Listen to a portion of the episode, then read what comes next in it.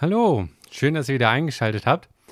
Heute der lang ersehnte Bericht über den Israel-Urlaub. Vom 27. September an einem Mittwoch sind wir hin und zurück. Ursprünglich geplant der 15. Oktober. Wir sind am 14. Oktober dann wieder angekommen und in der Mitte liegt ja der 7. Oktober, der äh, Hamas-Terroranschlag. Und ähm, ich weiß auch noch gar nicht so wirklich, wie man das Ganze irgendwie aufrollt. Ähm, und habe mich jetzt aber irgendwie doch dafür entschieden, das einfach dann ganz klar chronologisch zu machen. Ähm, und jetzt einfach schon mal der Spoiler vorweg.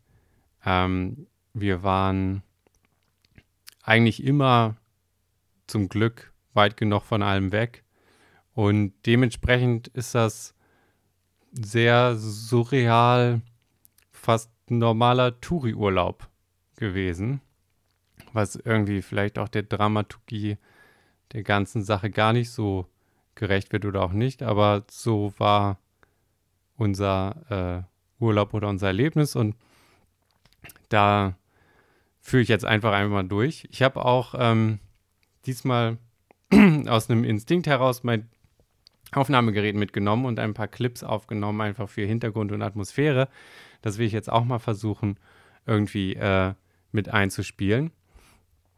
Und ähm, genau, also, wir sind am 27. September, das ist ein Mittwoch, nach Tel Aviv geflogen von äh, Düsseldorf aus, au, äh, von aus Düsseldorf, von Düsseldorf.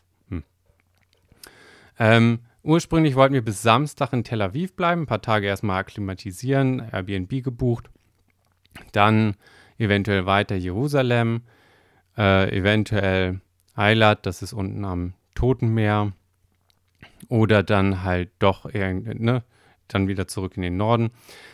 Beim Abflug haben wir schon, also vor Abflug schon das Wetter gesehen, dass Eilat irgendwie bei 38 Grad lag und ich kann Hitze nicht wirklich ab. Das liegt zu weit im Süden irgendwie äh, weg von allem anderen. Also haben wir eigentlich die Idee schon relativ früh verworfen. Durch viel Stress im Vorfeld haben wir gar nicht viel planen können. Also war unser Plan und alles, was wir gebucht hatten, war Flug und die ersten Tage halt bis zu dem Samstag dann äh, vor Ort in Tel Aviv und dann wollten wir uns quasi durchhangeln. Ähm, wir sind da also angekommen. Tel Aviv selber, ähm, super schöne Stadt. Ähm, erstaunlich viel Bauhauskunst äh, oder Gebäude dort. Zur ja, Ende Kriegszeit, Kriegszeit sind halt viele jüdische Star-Architekten geflohen und Tel Aviv war im Aufbau. Und äh, das heißt, man hat dann allein am Rothschild-Boulevard total viele ähm, ja, Bauhausgebäude und die passen da total gut hin und das ist irgendwie eine ja, sehr, sehr schicke architektonische Stadt irgendwie. Äh, auch direkt ähm, dann Jaffa, die Altstadt da und Strand auch noch ähm, direkt. Wir waren dann ähm, an der Lewinsky-Straße, fast Kreuzung Herzl äh, Straße, das ist auch so, die gibt es anscheinend in, also die Herze gibt es in jeder äh, Stadt, genauso wie es Ben Gurion irgendwie als Name einer, der den Staat ausgerufen hat, äh, überall gibt. Und wir waren halt fußläufig dann äh, sogar vom Strand weg, wenn man so, ich sag mal, eine halbe Stunde, glaube ich, war das, zu Fuß gegangen ist. Und Strand, ähm, die Leute nehmen ihr Beachtennis sehr ernst. Also man hört dieses Klack, Klack, Klack, Klack. Wir haben einige gesehen mit, mit Handschuh sogar, also so ein Tennishandschuh, keine Ahnung, was das ist, so Handgelenk schon, das Handschuh-Dings. Ähm, und ähm, das war, das waren so die ersten Tage, also einmal die Altstadt angucken, ein bisschen ähm, Rothschild Boulevard angucken, was zu essen, Essen überall super gut. Kaffee, auch richtig, richtig gut. Ähm, und dann hatten wir schon vorher ein bisschen recherchiert oder gemerkt, okay, äh, Schabbat, das ist ja der Samstag, an dem wir eigentlich wechseln wollten. Da fährt eigentlich kein öffentlicher Nahverkehr. Es ist so mit Freitagabend Sternaufgang bis Samstagabend Sternaufgang ist der Schabbat, in dem alles tot liegt. Dann hatten wir uns dann noch so entschieden, okay, dann verschieben wir die Abreise auf den Sonntag. Ähm, haben äh, ja ähm, dann da wenigstens Busse oder was wir da eben brauchen, um ein bisschen nach Jerusalem äh, zu können. Wir sind dann mit dem Zug gefahren und an dem unserem ersten Schabbat, da ist auch schon der, der erste Clip, ähm, wie ich noch versuche, wir brauchen dann doch noch was vom Supermarkt, einen Supermarkt zu finden. Und ähm, man hört eigentlich, äh, also ich habe angefangen aufzunehmen, als wir aus der Tür, also aus der Tür raus sind vom Airbnb. Und dann den kleinen Fußmarsch die Lewinsky-Straße runter, links ab auf die Herzlstraße, bis dann auch schon gleich der erste Supermarkt kam, äh, der noch sogar offen hatte. Ähm, und äh, das ist eigentlich da eine sehr, sehr belebte Straße, an der wir gewohnt haben. Also mit Marktständen und Bars direkt vor der Haustür. Und man hört quasi das Gegenteil. Also wie ruhig und ausgestorben ist eigentlich quasi an dem Schabbat ist. Plus etwas äh, spontan aufgenommener Kommentar von mir damals.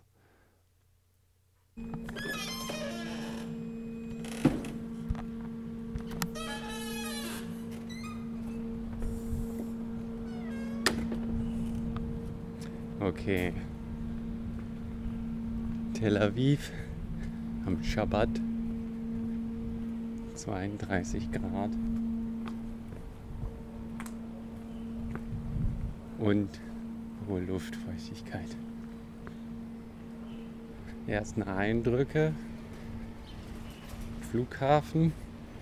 Männer sind Dreiecke, Frauen Kreise. Anscheinend die Symbolik jedenfalls dort noch nicht wiederholt gesehen. Ähm, Teebeutel haben keine Schnur. Die Leute lieben hier ihre Roller. Und der Sand am Strand ist pudrig fein. Ach ja, und auf der Straße wird vor allem durch Hupen kommuniziert.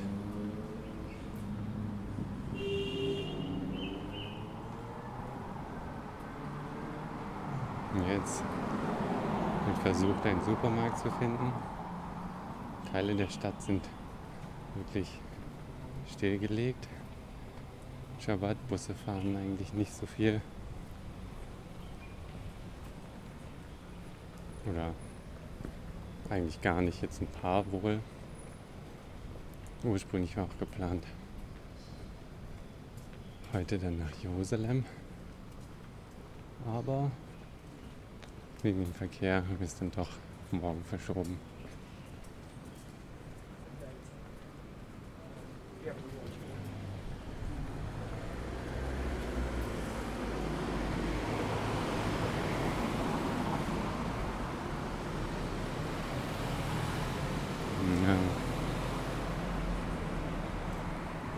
Und es gibt auch noch Supermärkte, die offen haben. Okay. Genau, das war die der kurze Fußmarsch. Befürchtet hatte ich, dass ich länger brauche, um irgendwas zu finden, aber es ging dann eigentlich äh, total gut und dann eigentlich auch die richtige Entscheidung, erst am Sonntag äh, weiterzureisen. Und dann, weil es auf dem, dem Weg lag, oder was heißt auf dem Weg, alles ist da recht dicht beieinander. Eine Stunde Zugfahrt oder so, irgendwie sind die meisten Sachen nur auseinander, sind wir dann nach Jerusalem.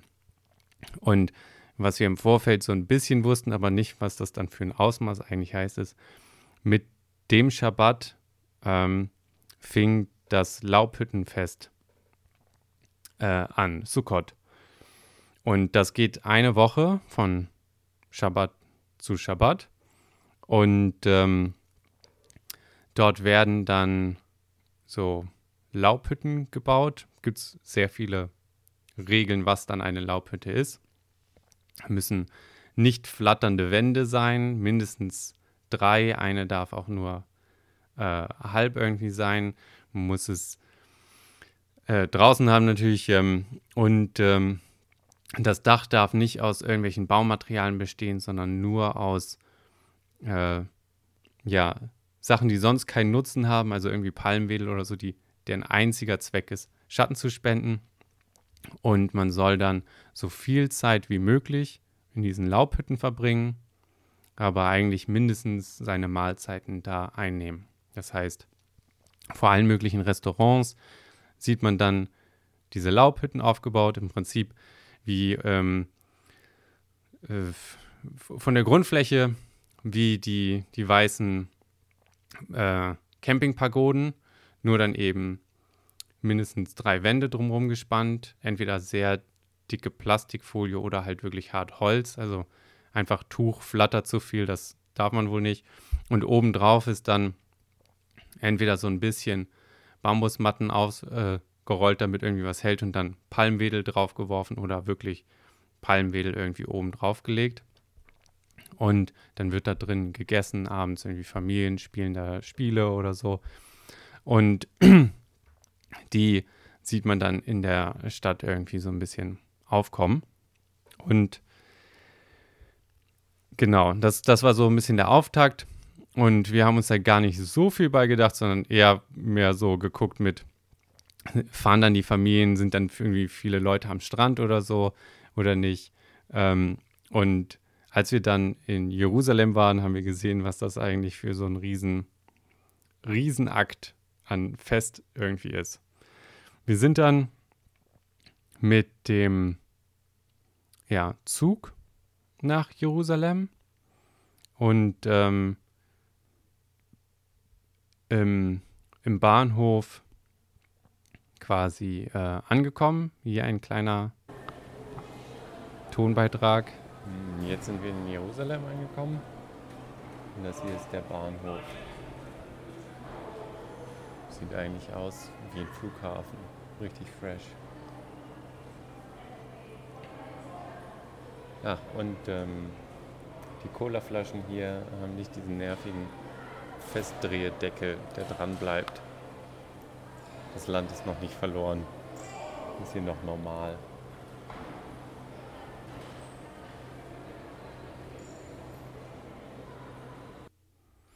Ähm, genau, und ähm, das zeigt dann auch so ein bisschen, wie blauäugig wir eigentlich an diesen Urlaub in der Planung rangehen. Nee, blauäugig ist vielleicht auch falsch. Aber ähm, mein Eindruck war auch so, ja, Jerusalem ist dann eigentlich so diese kleine äh, Religionsstadt und Tel Aviv immer so die boomende Metropole. Jerusalem ist die größte Stadt in Israel und äh, von, den, von den Vibes ist das dann auch, ich würde sagen, Tel Aviv eher so Köln und dann Jerusalem so Berlin. Großstadt, äh, ja, Hochhäuser, dann natürlich die, die Altstadt, ähm, da, ähm, in der wir auch unser äh, Hostelzimmer hatten, also wirklich in der biblischen Altstadt beim Jaffa-Tor an der David Street. Und ähm, wir hatten irgendwie am, am Tag vorher äh, beide überhaupt nicht so gut geschlafen. Waren also eigentlich ein bisschen K.O., dann Zugfahrt, dann irgendwie mit Gepäck noch äh, durch, die, durch die Stadt navigieren und fahren, während eigentlich schon Zuckert voll im Gang ist. Also überall äh, orthodoxe Familien, äh, die da mit Kinderwagen, drei, vier Kinder alle gleich angezogen, die Männer alle äh, in feinem Festgewand, entweder mit diesem äh, kreisrunden Pelzhut auf oder allem möglichen, die Frauen ganz oft mit Perücke. Äh, oder im Jiddisch heißt das Scheitel. ähm, und genau, dann, dann äh, Kinder, Kinderwagen und so. Also die Stadt war komplett voll. Wir dachten auch noch, okay, Sonntag, da ist dann äh, haben wir wohl die große, große Ausflugswelle irgendwie äh, erwischt. Pustekuchen. Das war eigentlich nur so der leise Auftakt und die Woche so immer, immer mehr. Und dann sind wir in das Hostel.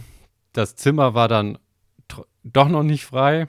Das äh, Hostel war sehr äh, dreckig irgendwie. In dem, in dem Schrank waren dann noch Socken vom Vormieter drin und das Bett irgendwie nicht so wirklich gut und eigentlich alles so ein bisschen eklig. Bett durchgelegen, die Bettwäsche irgendwie so aus verschiedenen Sachen zusammengeflickt. Und ähm, unser Zimmer war direkt zum Vorplatz raus. Auf dem Vorplatz war also ultra viel los und unter anderem eine so eine Polizeisprecherbox mit irgendeiner Ansage in der Endlosschleife. Und äh, hier ist die, die gute Stimmung auf dem Klick ist mehr oder minder Geigenhumor. Also wir waren schon wirklich super, super fertig. Zum Glück haben wir dann einigermaßen gut geschlafen, auch mit Europax. Bandansage hat dann irgendwann so gegen 11 Uhr abends oder so aufgehört und erst 10 Uhr morgens dann wieder angefangen oder sowas. Und dann haben, äh, hat sich das alles so ein bisschen wieder eingeregt, aber äh, genau, das, das war dann jetzt hier aus dem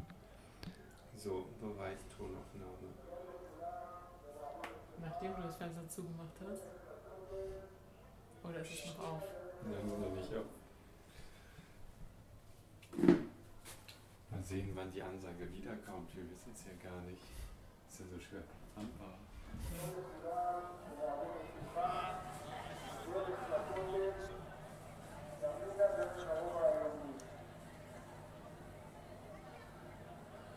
Zeig doch mal, wie froh bist du Zimmer?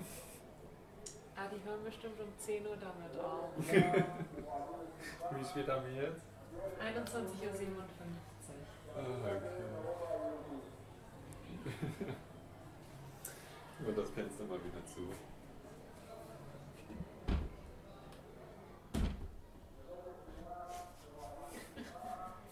Macht keinen Unterschied, oder? Aber zum Glück haben wir ja gestern gut geschlafen und jetzt ganz viel Energie.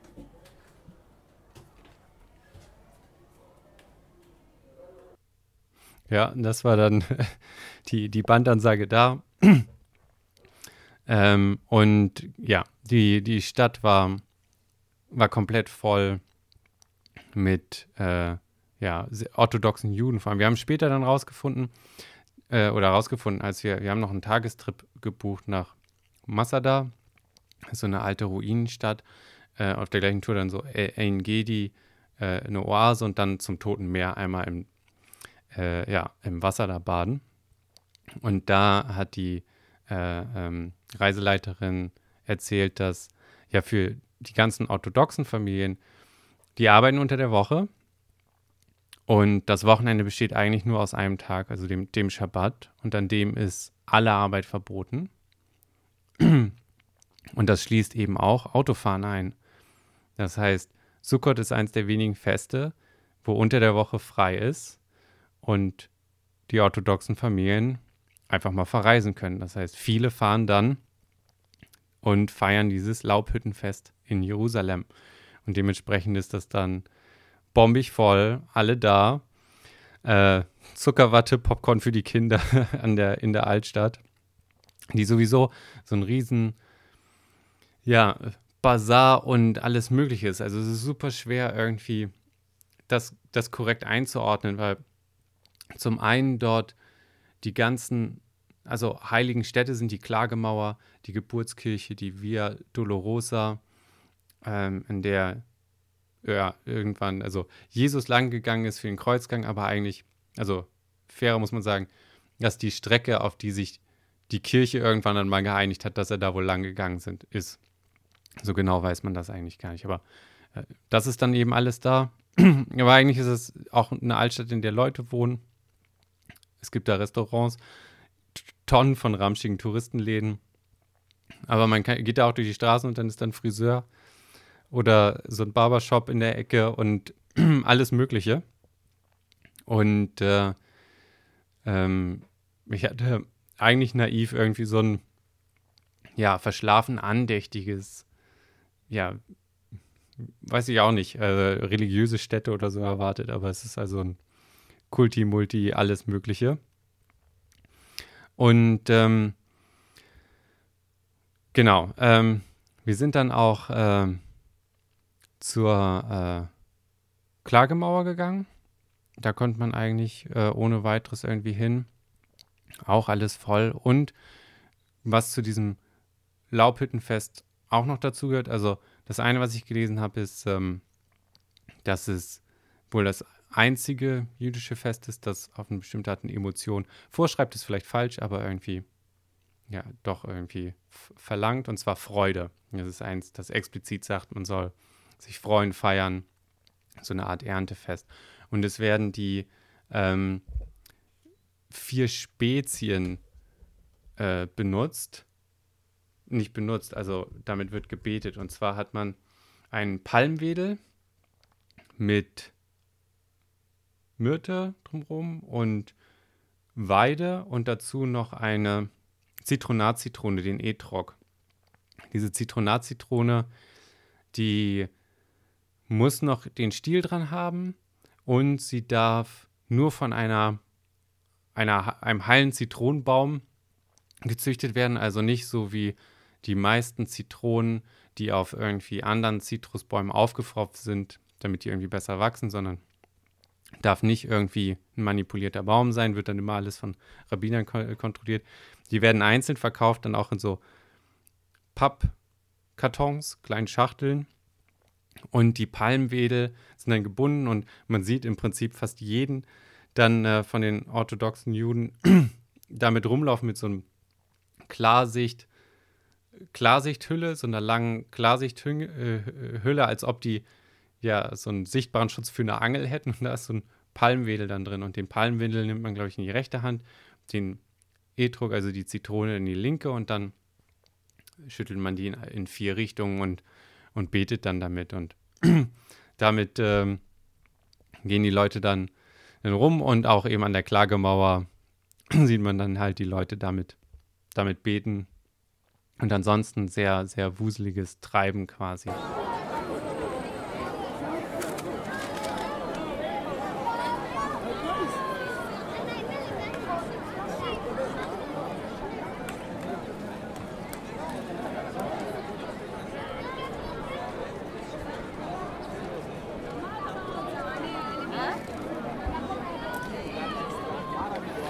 Und auch das hört sich halt wie ein großer Marktplatz oder sowas irgendwie an.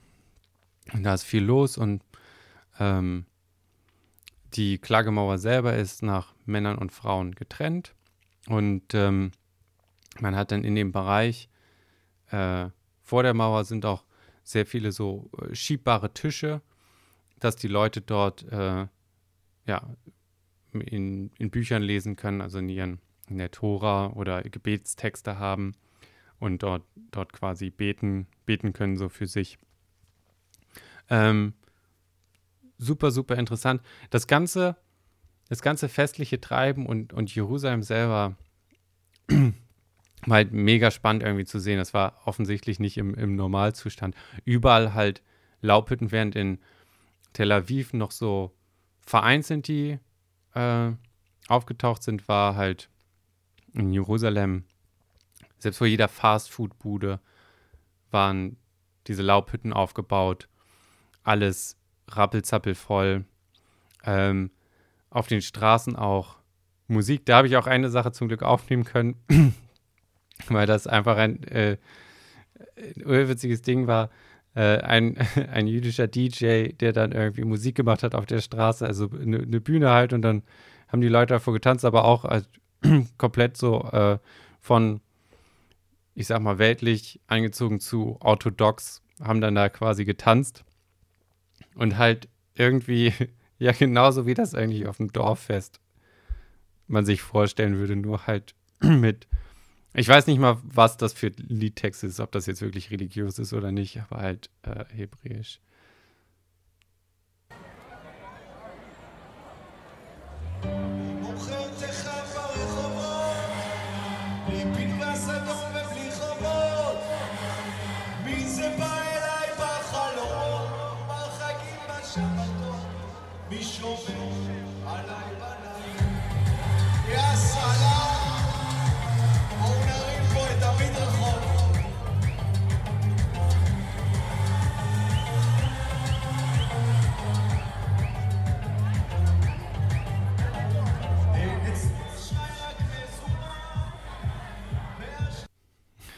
Ja, also das war dann auch nochmal sehr, sehr witzig irgendwie so in der Gesamtheit dann zu sehen und äh, halt auch irgendwie die, die Partystimmung von der ganzen, äh, die ganze Atmosphäre da irgendwie aufzunehmen. Das war so, Dienstag muss das gewesen sein, glaube ich, aufgenommen am, äh, oder am, am Montag. Wir sind dann einen Tag halt noch nach Masada, in Gedi, die Oase gefahren. Das war auch von der Landschaft halt die Wüste zu sehen, das Tote Meer, das Tote Meer selber. Ähm, total gut. Das Baden war dann, wir hatten extra noch recherchiert, fahren wir nicht an diesen Touristenort. Da gibt es diese Tour, die fahren nach Engedi und Engedi, die Oase, die hat so den, den richtig schicken Strand. Und was ist dann nachher passiert? Die Tour ging natürlich so Masada, Engedi, und dann nochmal zurückgefahren an den großen Touristen-Eckpunkt, äh, wo dann der Hauptstrand irgendwie war. Und da sieht dann halt, äh, ja, der Strand selber oder generell das wirkt mehr wie so eine Baustelle oder so. Also, dunkler, fester Boden, der, gut, das Tote Meer selber ist dann sehr in diesem schwarzen äh, Schlamm, den man, mit dem man sich auch einreibt und dann halt das Tote Meer, aber es hat irgendwie fast mehr so Tschernobyl-Dystopie-Vibes als, als irgendwie schöner Strand und Oase oder so. Ist aber total cool. Und allein dann in dem Salzwasser zu, zu schwimmen und äh, die Haut fühlt sich danach echt irgendwie cool an. Also hm, ich hätte naiv gedacht, dass man sich irgendwie komplett ausgetrocknet oder so fühlt. Aber die Haut hat so ein, bekommt so ein öliges, seidiges Gefühl und ist dann auch echt Tage danach noch total klar und, und frisch oder sowas. Also entweder war es der Schlamm oder das Salzwasser oder sowas, aber war echt gut. Muss nur höllisch aufpassen. Ich habe ein bisschen was ins Auge bekommen. Brennt total. Wir wurden von einem Bekannten schon vorgewarnt. Bloß nicht rasieren, egal wo, gerade untenrum oder so. Das brennt alles wie Hölle. Alle öffnen Wunden in dem Salzwasser. Also plan accordingly, wie man so schön sagt. genau. Und dann sind wir halt ähm, nochmal zurück und an dem 4. Oktober, da war da anscheinend auch noch eine, ähm, eine große, entweder Wiedervereinigungs- oder was auch immer Parade, Militärparade in der Innenstadt. Wir haben nur so die Vorbereitung noch mitbekommen. Es ging eigentlich auch so ein bisschen an der Altstadt vorbei. Straßenbahn, alles komplett voll. War so ein riesen gepacktes, bis wir dann doch beim Zug waren. Und dann doch mit dem Zug ähm, äh, zurück nach Tel Aviv und dann nach Haifa zu fahren. Die Direktverbindung wäre nur mit dem Bus gewesen, war aber alles gleich schnell und wir hatten uns dann doch ein bisschen gegen den Bus entschieden nach der Bustour nach Engedi, weil das dann eventuell doch ein bisschen auf den Magen schlägt, je nachdem. ähm, und dann sind wir in Haifa angekommen. Und Haifa liegt im Norden, wieder an der Küste, in der Bucht. Äh, die, die Stadt auf der anderen Seite der Bucht, ungefähr 30 Kilometer äh, weg, ist Akko oder Jean d'Acre. Eine sehr wichtige anscheinend, wusste ich auch vorher nicht, Kreuzfahrerstadt. Und ähm, Haifa ist die drittgrößte Stadt von Israel und hat uns sofort vom Vibe her gefallen. Während Tel Aviv und auch gerade Jerusalem sehr reserviert war und bei Kellnern hat man immer das Gefühl gehabt, man nervt oder man stört. Und alle so, jeder hat so sein Ding gemacht, sehr geschäftigt. In Jerusalem sind die auch alle immer weggesprintet oder hingesprintet irgendwo hin.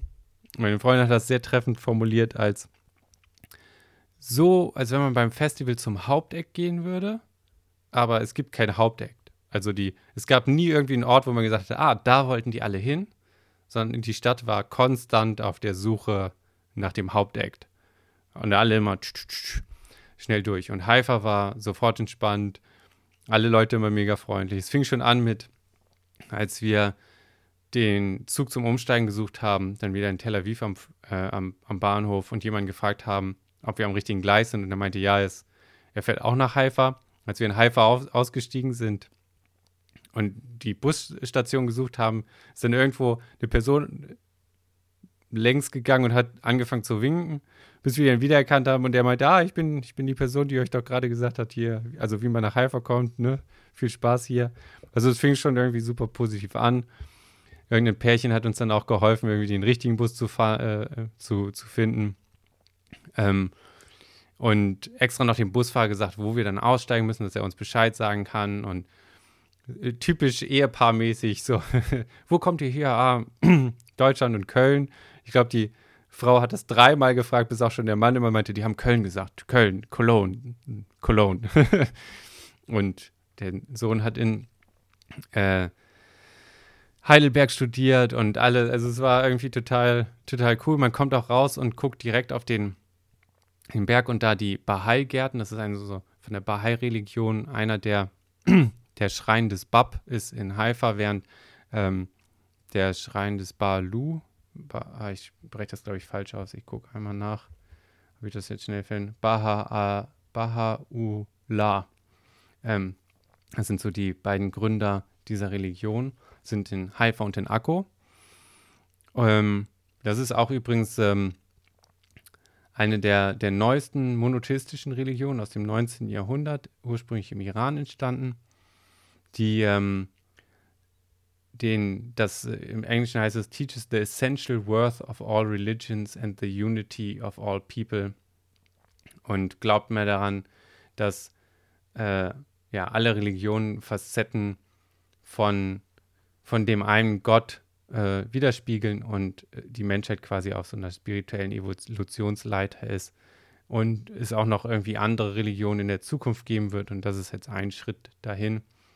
Ähm, riesenschöne Gärten gebaut, die erst vor 20 Jahren fertig geworden sind, durch Spenden finanziert alles, lohnt sich. Also es ist, googelt mal nach den Bildern, ist unglaublich schön beeindruckend. Und die Religion hat irgendwie ganz nette irgendwie Eigenschaften. Man, es wird irgendwie immer einen, einen Rat gewählt. es gibt keine Priester oder irgendwas. Es geht wirklich, man selber liest die Texte und das ist quasi der Zugang. Und man kann nicht als Bahai geboren werden. Man, der einzige Weg, ein Bahai zu werden, ist, wenn man ab 14 oder 15 freiwillig eintritt. Und es darf auch keinen Druck geben oder so von den Eltern, sondern es muss wirklich eine freie Entscheidung sein oder halt auch nicht. Ähm, und die größten Gemeinden gibt es irgendwie in Indien und den Vereinigten Staaten. Eigentlich in jedem Land. Sorry, dass das jetzt gerade schon der, der Ausschwenk zur Bahai-Religion wird, aber passt halt. Ähm, der, äh, die, das einzige Land ohne Gemein, Gemeinde, Bahai-Gemeinde, ist Israel selber. Und zwar verbietet das die Religion selber, die explizit sagt, in dem heiligen Land keine Gemeinde, im Prinzip nicht noch mehr umrühren, wenn sowieso schon alle anderen da irgendwie ihren Hauptzentralpunkt haben. Und die Gärten werden alle von Freiwilligen, äh, ja, die Führung quasi gemacht. Super schön. Und zufällig an dem 4. Oktober, an dem wir da waren, und dem 5. waren das zwei der wenigen Tage im Jahr wohl, an denen diese Gärten auch nachts geöffnet haben. Das heißt, am nächsten Tag sind wir dann auch gleich dahin und sind nachts durch die, durch die Gärten da durch, was total schön war und beeindruckend. Und dann haben wir uns natürlich auch gleich noch vorgenommen, nochmal so eine Tagestour irgendwie oder Tagesführung zu machen. Ähm, und generell ist Haifa auch so die The City of Coexistence, die ähm, sehr, sehr weltlich irgendwie auch. Also am, die einzige Stadt, in der der Nahverkehr, Bus und so auch am Freitag, Samstag fährt. Ähm, die einzige Stadt mit einer U-Bahn in Israel, die mit 15% Ge äh, Steigung ist eine einzige Linie so vom, äh, vom unten fast Hafen dann oben auf den Berg hochfährt als U-Bahn. Ist auch so schräg wie so eine, ja, sonst Serpentinbahn oder so gebaut. Und ähm, man hat auch schon gemerkt, dass es da, also wir haben in der ganzen Stadt nur zwei Laubhütten gesehen. In der ganzen Zeit. Das war auch mir so, ach ja, stimmt, das ist gerade Sukkot, oder? Also gerade nach dem Dauerfeuerparty, keine Ahnung, Zentrum, dann auf fast null irgendwie runterzufallen. Da hat man auch gemerkt, wie, wie unterschiedlich auch diese drei Städte irgendwie äh, da, da ticken. Und ähm, das war, das war so der, der Aufschlag mit, mit Haifa. Wir haben dann auch an dem den ersten Tag dann einfach mal so einen Markt aufgesucht und da waren dann irgendwie belebte Cafés und äh, viel Straßenkunst, aber alles auch so irgendwie nett und positiv. Also hat uns sofort super gefallen. Und dann ähm, kam halt der 7. Oktober, der Schabbat, an dem das äh, Sukkot, also Laubhüttenfest, endet. Hosha, Hoshana Rabba heißt das, glaube ich, genau. An dem dann früh morgens der, ja, der, der Hamas-Terrorangriff auf äh, das Festival, die, die um, umliegende Region und die, die Raketenangriffe quasi waren. Und an dem Tag selber, morgens um 10 Uhr, hatten wir halt die Führung durch die Bahai-Gärten.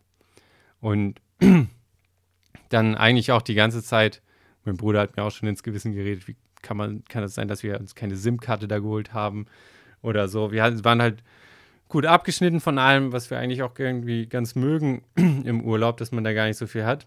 Meine Freundin hat dann ähm, so, ein, so ein kleines Mini, wir haben beide Aldi-Talk-Opfer so ungefähr, so ein kleines Mini-Internet-Paket auch noch so gehabt, einfach für Notfälle. Und wir hatten dann irgendwie durch Zufall irgendwie nach dem Bus geguckt, jedenfalls kam dann über WhatsApp in dem Fenster so eine Nachricht von unserem Airbnb-Host. Ein bisschen länger, so ein, wie so ein Rundschreiben an alle, dass ja äh, alle angewiesen sind, irgendwie drin zu bleiben. Irgendwas ist vorgefallen äh, leider äh, ist man in Israel da schon ein bisschen dran gewöhnt und so weiter. Bla bla bla. Also klang sehr irgendwie formal. Und äh, wir haben uns gedacht, okay, irgendwo, entweder Rakete, irgendwas abgefangen, irgendwas wird vorgefallen sein, aber es klang so nach Routine irgendwie, die ganze Stadt, alles war ruhig. Wir haben es dann einfach ignoriert und sind quasi weiter im Plan, weil Samstag eh nicht viel auf hat, an den Strand gefahren und waren den ganzen Tag irgendwie am Strand, alles ruhig, nichts mitbekommen, bis dann irgendwann ich auf meinem Handy gesehen habe, dass mein Bruder eine SMS geschickt hat mit hier Krieg in, in Israel, geht's euch gut, was ist los? Ähm, und dann haben wir halt äh, erst die Nachrichten gecheckt und gesehen, was, was irgendwie überhaupt passiert ist und ähm, was, was losgegangen ist.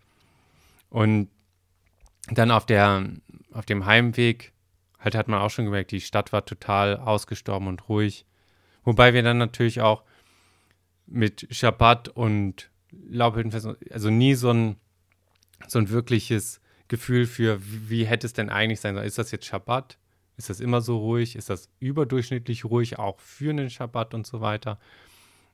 Gar kein Gefühl für hatten. Man hat halt nur gesehen, mehr und mehr Leute, also ja, gucken aufs Handy, ähm, abends war die Stadt ausgestorben, komplett. Was aber für Schabbat eigentlich auch nicht so verwunderlich ist. Und an dem Sonntag selber, morgens, das war dann eben der Tag danach, sind wir wieder zu dem belebten kleinen Markt gegangen, den wir schon die Tage vorher irgendwie gefunden hatten mit Cafés. Und es war wirklich alles zu an dem Sonntag. Und wie ausgestorben. Und eigentlich wurde Haifa für uns so als die offene, belebte, weltliche Stadt beschrieben. Und wir waren die ganze Zeit im Überlegen, also so, ist das, ist das jetzt normal oder, naja, es war halt dann überhaupt nicht normal. Aber es war, kam irgendwie noch dazu zu jonglieren, so, wie tickt eigentlich das Land und was ist jetzt so diese Ausnahmesituation. Und das war quasi in dem einzigen Café, das wir irgendwie auf hatten, Ganz leise Musik.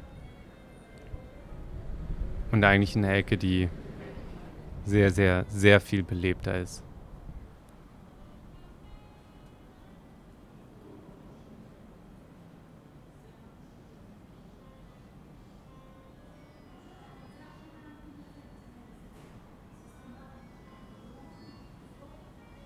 Und das war eigentlich so vor allem die Stimmung in Haifa, also so bedrückte Stille.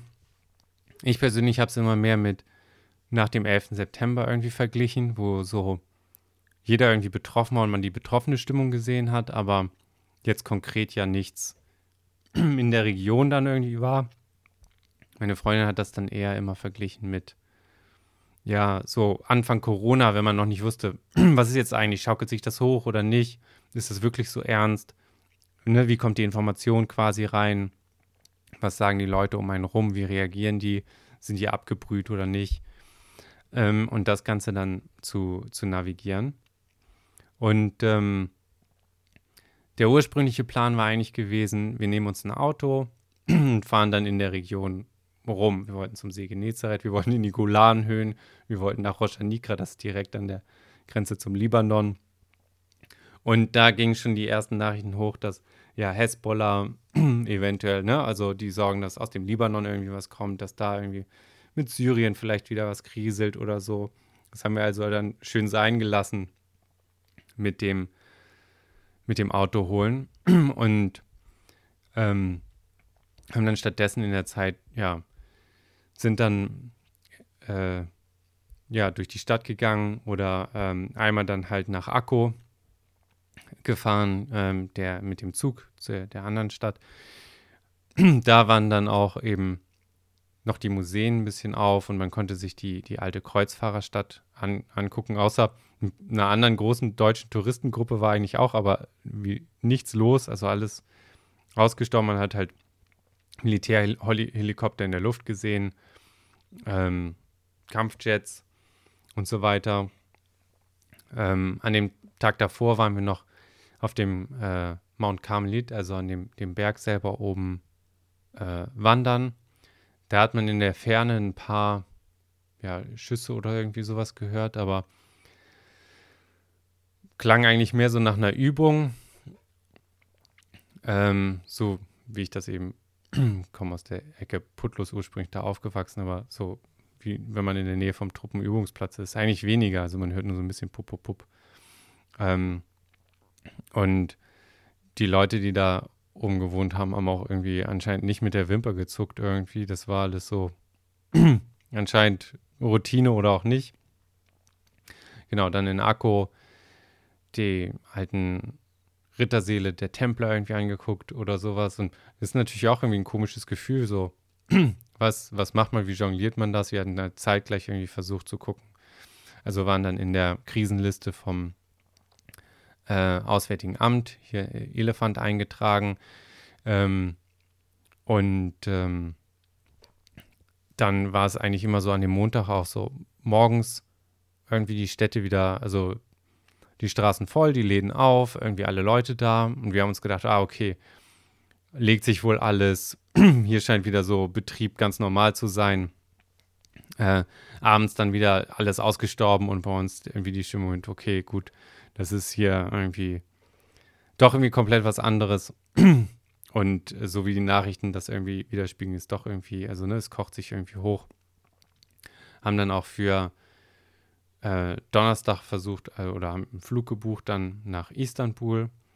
Unser Rückflug ging über Istanbul quasi zurück nach Düsseldorf und dann war unsere Idee, okay, wir können den zweiten Teil von dem Rückflug benutzen und überbrücken oder nehmen dann eben noch die Resturlaubstage irgendwie in, in Istanbul. ähm, der Flug ist dann, weil Tel Aviv halt immer unter Beschuss war oder auch vor allem der Flughafen, dann äh, abgesagt worden.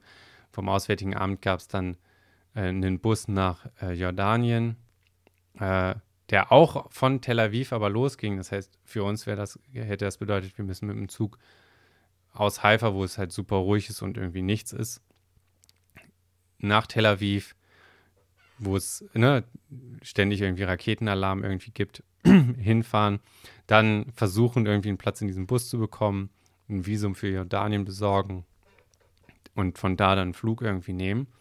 Was auch so ein bisschen, äh, was heißt heikel ist. Wir hatten dann auch die äh, Homefront Command, heißt die App. die israelische so Zivil-App, da kriegt man dann halt immer Warnung für seine Region, Raketenalarm, was auch immer. Äh, dann auch so Corona-ähnliche Einschränkungen von, ja, man kann sich mit 1000 Leuten treffen oder nur 100 oder Schulen sind eingeschränkt oder nicht.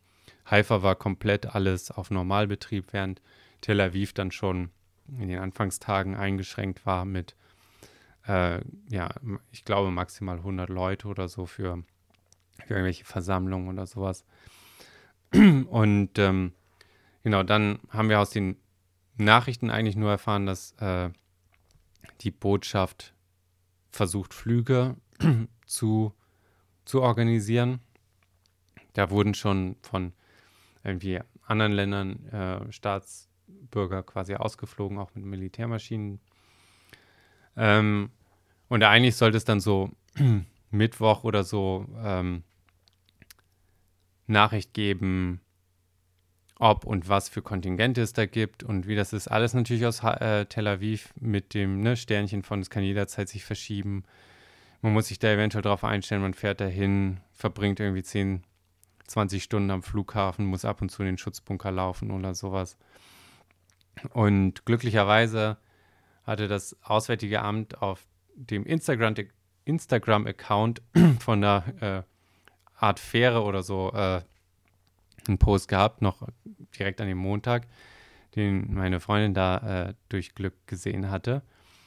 Und dann haben wir wirklich eine Kreuzfahrt, die ging halt jeden Donnerstag, eine, eine dreitägige Kreuzfahrt gebucht von Haifa nach Zypern und zurück nach Haifa, um dann eben in Zypern von Bord zu gehen und von dort mit dem Flughafen, äh, Flugzeug zurückzufliegen. Und ähm, das äh, war dann auch ein, auch super surreal irgendwie. Also ähm, dort irgendwie äh, an, an Bord zu gehen und ja, halt so mit normal Buffet und am Nachbartisch ist Happy Birthday geklatsche und so weiter dann rauszufahren. Ähm, aber das war, das war so unser Plan. Ähm, und dann hatten wir das Mittwoch äh, quasi dann alles schon, schon fertig gebucht. Dann kam irgendwie Mittwochabends noch die E-Mail mit, okay, es gibt Flüge für Donnerstag und für Freitag, die kann man buchen, wenn es da ne, irgendwie wie losgeht vom Auswärtigen Amt. Ähm, am Mittwoch selber hatten wir den ersten Raketenalarm, was nicht, das war wohl ein, ein Flugalarm oder in den Luftraum eingedrungen irgendwie Alarm. Das war auch sehr sehr krass irgendwie. Wir saßen einfach im Bus und plötzlich gingen Sirenen an. Und bevor wir noch irgendwie geschaltet hatten von, ist das jetzt einfach nur eine Polizeisirene, Krankenwagen, was genau ist das, sind schon alle Autos rechts rangefahren, Bus auch. Türen gingen auf, wirklich jeder aufgestanden, sofort raus. Man geht dann irgendwie so lemminghaft unbekannten Leuten hinterher, die dann irgendwie in eine Seitengasse ähm, oder ja, eine Gasse von, von irgendwelchen Häusern gehen und dann landet man in irgendeinem Kellereingang äh, von einem Haus, das halt auf war. Und dann, manche stehen auch nur so alibimäßig so halb da vor der Tür oder man wartet so, was ja auch irgendwie dann nichts bringt, wenn man so, man geht fast hin und dann halt doch nicht. Und dann gucken halt alle so ein bisschen wie im Fahrstuhl. Jeder für sich aufs Handy, wartet, bis der Alarm irgendwie weg ist. Normalerweise für Raketenalarm sind das immer so feste zehn Minuten. Der Fliegeralarm wird eigentlich normal abgesagt, aber nach zehn Minuten sind dann eigentlich alle schon gegangen. Wir sind dann länger da gewesen und irgendwann, ich glaube 20 Minuten maximal oder so, sind wir auch irgendwie wieder da raus. Straßenleben hat ganz normal weitergemacht. Wir sind dann mit dem Bus zurück. Und als wir dann im Airbnb waren, dann kam eigentlich erst die offizielle Entwarnung äh, irgendwie davon. Ich habe auch ähm, für den Eindruck irgendwie ein bisschen was aus der Busfahrt aufgenommen und da, da hört man dann auch, also man hört verschiedene Sachen und zwar das eine ist Radio. Jeder, jeder Bus hatte eigentlich dann die ganze Zeit immer Radio, also Nachrichten über Radio an. Ähm, und äh, was man auch hört, ist das sehr ikonische, man bezahlt da mit so einer RAF-Card, also so einer, einer Chipkarte, auf der Geld ist. Man geht immer rein und legt die rauf, dann macht die so ein Blüb-Blüb-Geräusch. Und ähm, das ähm, das habe ich halt auch einmal aufgenommen, dass man so einen Eindruck davon bekommen kann.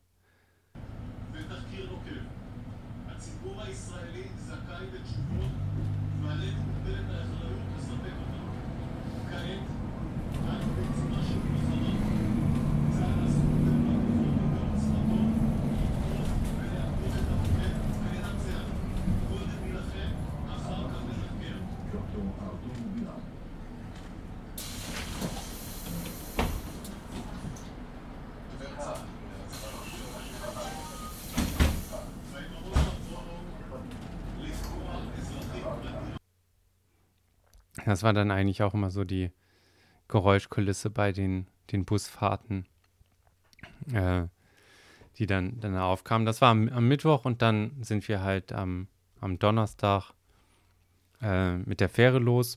Man musste auch nochmal sein Gepäck irgendwie scannen, wie beim Flughafen, irgendwie ausreisemäßig.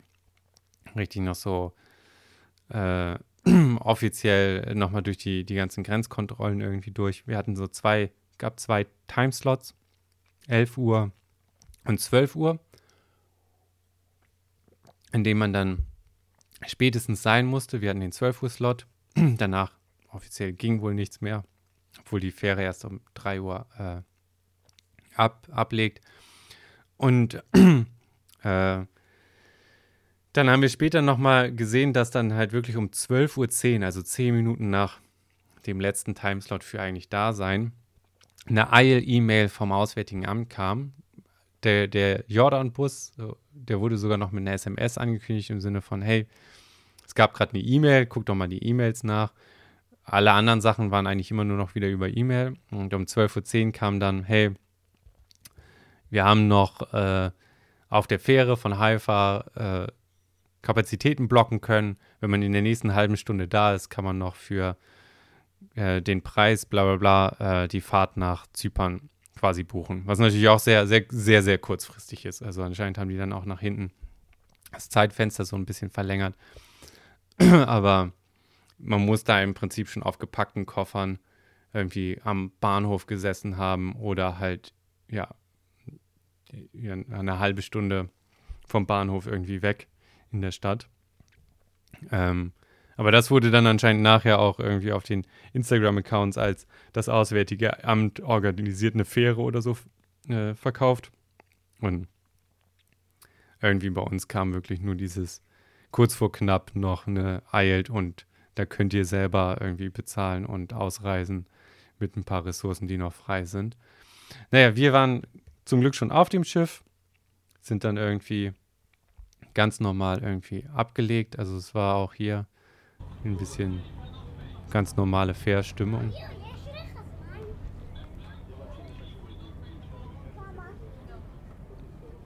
Ein recht großes Kreuzfahrtschiff, aber also nicht groß, wenn man jetzt so ein Kiel Colorline irgendwie kennt, aber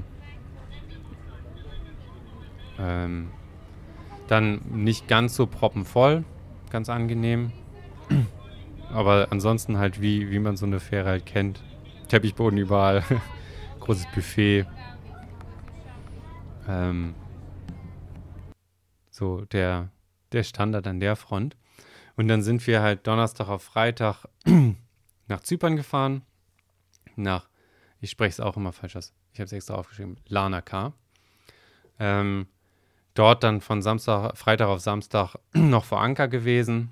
Wir haben uns dann an dem Freitag noch die Stadt ein bisschen angucken können.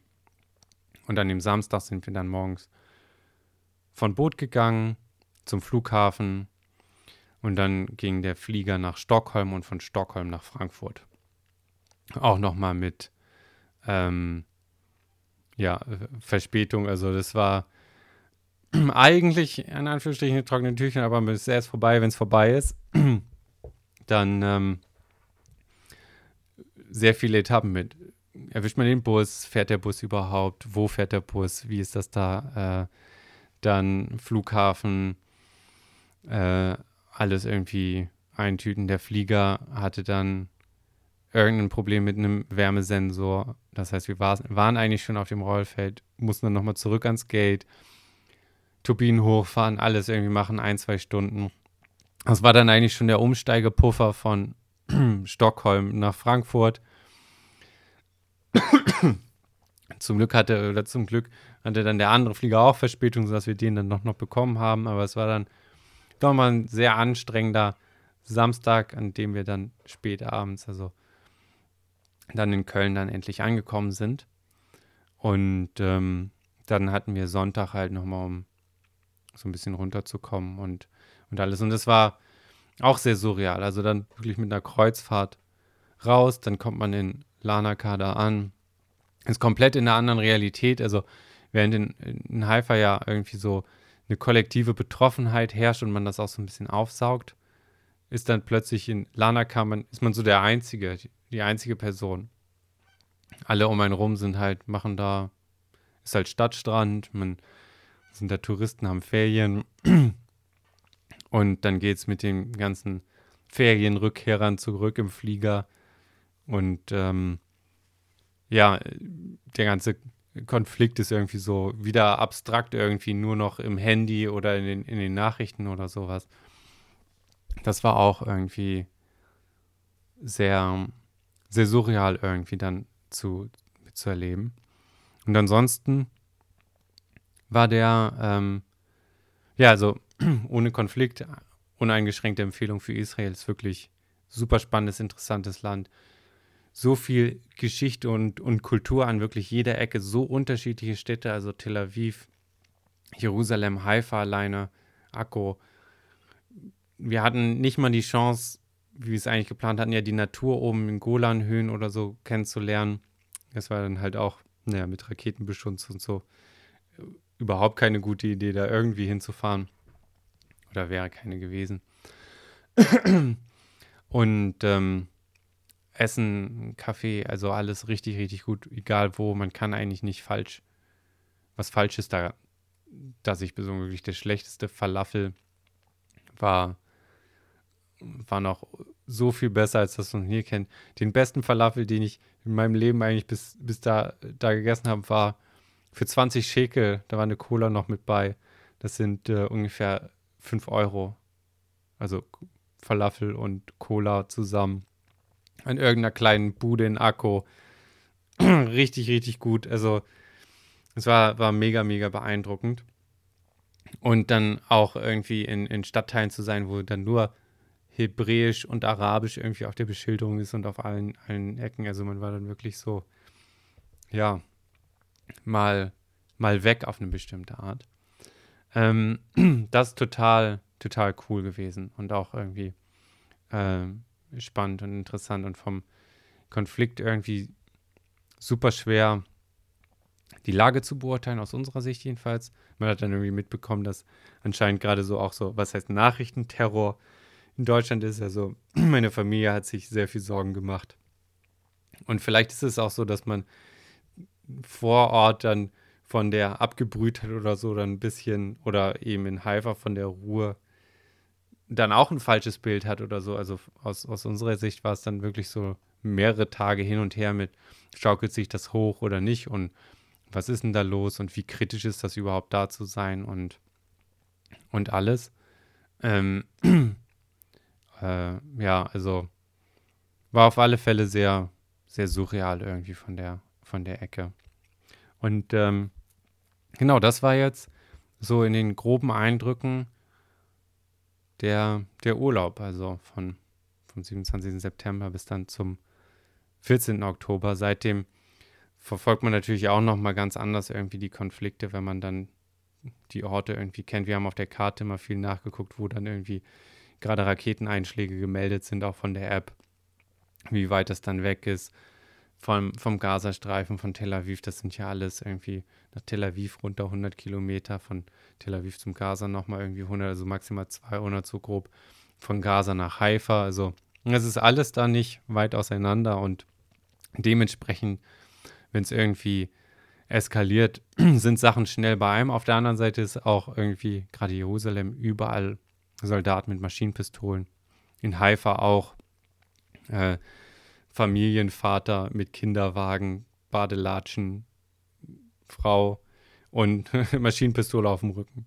Oder das Wildeste war irgendwie eine, ich meine, russisch sprechende äh, Mädel ähm, mit so einer sehr mo modeartigen so Sonnenbrille, also so sehr viereckig und auch an der Seite, wenn die so an der Seite in, in eigentlich den Brillenträgern auch noch Sonnenbrillenfenster hatte und dann Uniform an und die längsten rosa Nägel, die ich je gesehen habe, also wirklich, die müssen fast fünf Zentimeter lang gewesen sein und dann auch eine Maschinenpistole oder so.